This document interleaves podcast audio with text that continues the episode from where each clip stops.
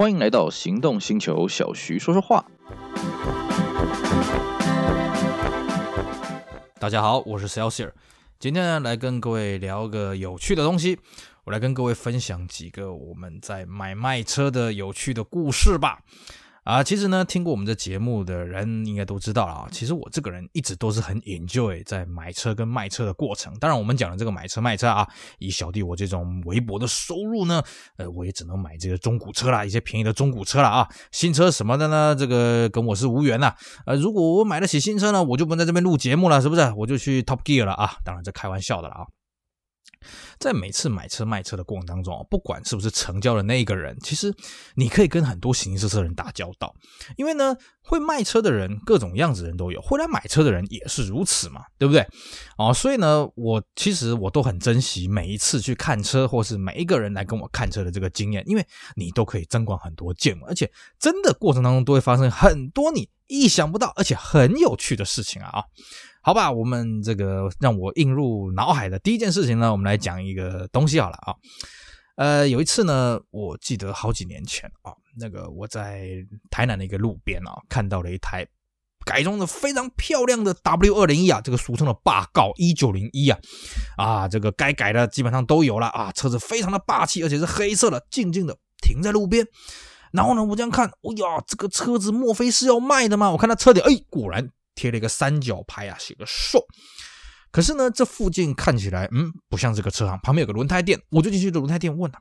哎呀，这个老板就说，哎，对对对对，是他一个客户要托售的啊，那叫我自己搬夸了啊，自己看。那我看一看，觉得，嗯，这车子就改装的很到位。那当然，我就问了一下他的价格，他跟我说，哎呦，这个车不便宜啊，报了一个价格给我。那坦白说了，这个价格也没有说很贵了。可是呢，呃，以我们这种三级贫户嘛，啊，以我们这种这个收入很微薄的人，这个自然是负担不起的。所以我就说啊，好吧，好吧，我回去呃考虑考虑了啊。那我就走了，依依不舍的走了。然后呢，过了一阵子，哎，这台车不见了。我想说，哎，会不会是这个车子卖掉了呢？我就去那个轮胎店再去问了一下，他说没有啦，那个车子没有卖掉。后来那个车主牵回去了，想说停在外面，他舍不得嘛。所以呢，这件事情就就是我也淡忘了。又过了几年呢，有一天忽然在网络上面看到，诶，这台车丢出来卖了。嗯，看了一下，好像不是车主，是车主的儿子。而且呢，这不是重点，重点在什么呢？哎呦，这售价降了一半呐！呜，那这个车完全可以买呀，太完美了！我马上呢打个电话过去了。嗯，电话接通了。啊，你好啊，我想要约看车啊，什么的没的。然后他就跟我讲啊，先生不好意思啊，这个明天呢有一组这个车友呢，他们要从桃园搭高铁下来，要来看车。你呢？你就排第二位。我就说，哎呀，不然这样好了，我车不看了啊，我来空局，就是这个空中隔空抓药了啊，我直接汇定金给你，我不看车了。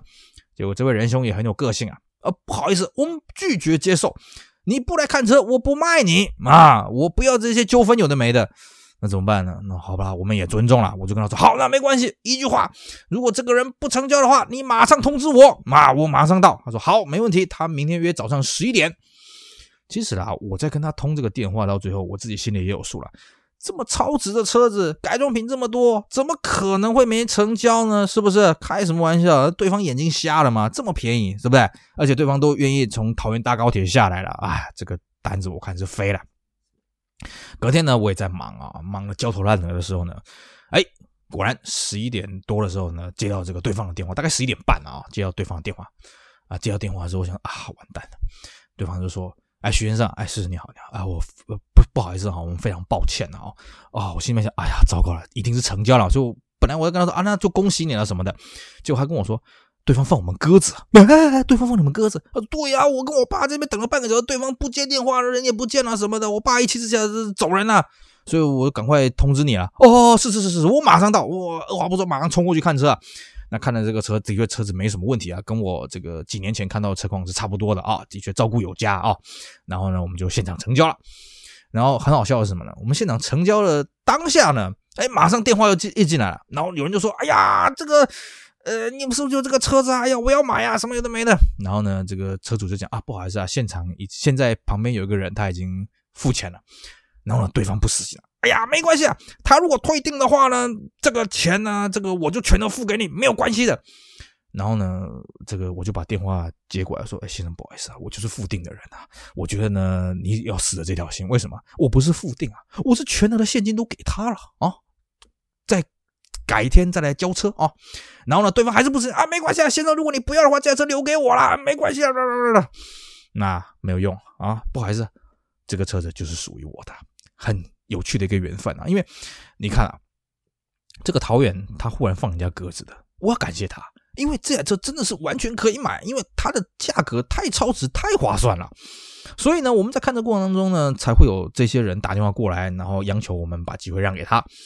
只是这种事情本来就是先来后到啦，对不对？也不要说他们倒霉了，我自己常常遇到这种事情啊，想要跟人家复定啊，或者跟人家晚了一步啊什么的，这种事情常有啦。不过呢，像这个哎莫名其妙的我们排第二顺位败不复活呢，哎，这个真是一个少见的经验了啊。那讲到这个呢，我有想到另外一个经验了啊！我记得好几年前那个时候，我想要买手排车，我觉得呢，应该要趁这些手排车还没报废光，尤其这个中古残值越来越低的时候呢，啊，手排车就越来越难找嘛，因为手排车毕竟是入门车嘛，所以呢，啊，容易被人家拿去买新车。当然那个时候呢，还没有所谓的什么报废旧车退五万的政策了啊。然后我就想着想着，嗯，哎，可是手排车要找也真是不容易啊，有没有什么比较好的门道呢？有一天呢，我去树林监理站，我就灵机一动，哎，树林监理站外面啊，各位如果有去过，应该知道啊，其实树林监理站外面有一堆计程车行，我就随便挑了一间走进去，跟他说，哎，大哥你好，我现在找这个手排车啊，你这边有没有合适的手排车，帮我看一下。他就说：“哎呀，现在计程车司机都不开手排了呢。我们上一次呢，好像在半年前吧，有一个 T 叉五啊，这个天王星的这个五门版本啊，拿来报废掉了。没关系，我帮你留意一下啊，你等我消息。好，我记得那个时候我走进去是十一月初的事情啊。然后呢，我本来想等，嗯，那大概就要等到五六月的时候吧，因为差不多要半年嘛，对不对？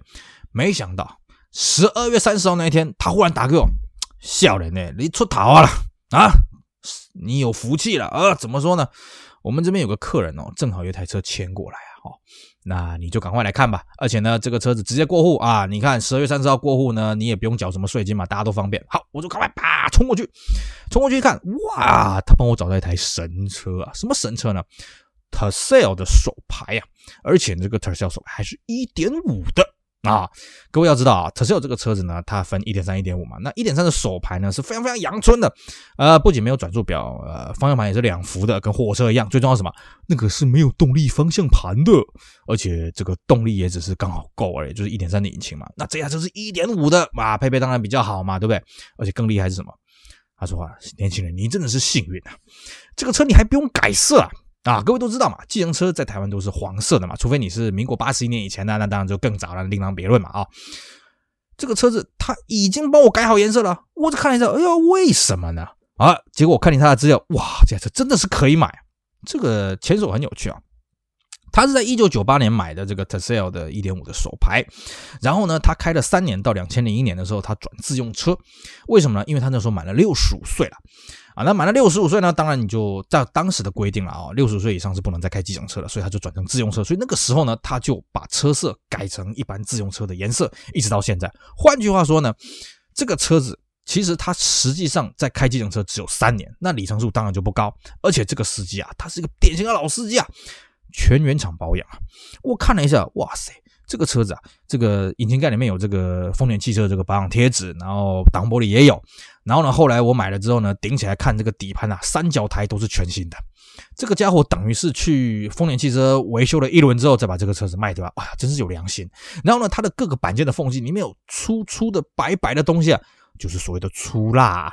这个车子没事就在打蜡，然后呢，到处里面都是破抹布啊，到处东东东西抹。最重要是，这是一台。禁烟车啊，完全可以买啊！所以呢，这个我就很感谢老板。哎呀，没问题了，好了，我们就直接成交吧！啊，所以呢，我在计程车行就买到了一台非常少见，而且车况非常好的一台 Toyota Tercel 来代步了好几年。最后呢，是我身边一个朋友呢，他对这个车有兴趣，他把它买走了，呃，一直开，开了很久。啊，现在我当然不知道他卖了没了，不过我知道他在用车的过程中非常的开心啊，也很感谢我。所以呢。我们才说了啊，这个很多人讲这个，哎呀，我找不到车啊，哎呀，这个车不好找啊什么的，看你有没有用对这个门道了啊。那讲到这里呢，呃，继续接着，我想跟大家分享另外一个这个买车有趣的故事呢。呃，我们都说了啊、去跟车行打交道呢，是一个很令人不想要面对的事情。毕竟车行比较一方面一一般来说，我们会觉得，哎，车行比较老谋深算啦，啊，车行会去引恶扬善啊，车行会做好很多化妆的工厂啊，什么的没的。呃，其实呢，小弟我多少也有这样子的想法了啊，因为我以前跟车行打交道呢，总是有些呃相对比较不愉快的一些经验嘛，啊，算是这个不愉快的回忆嘛，啊。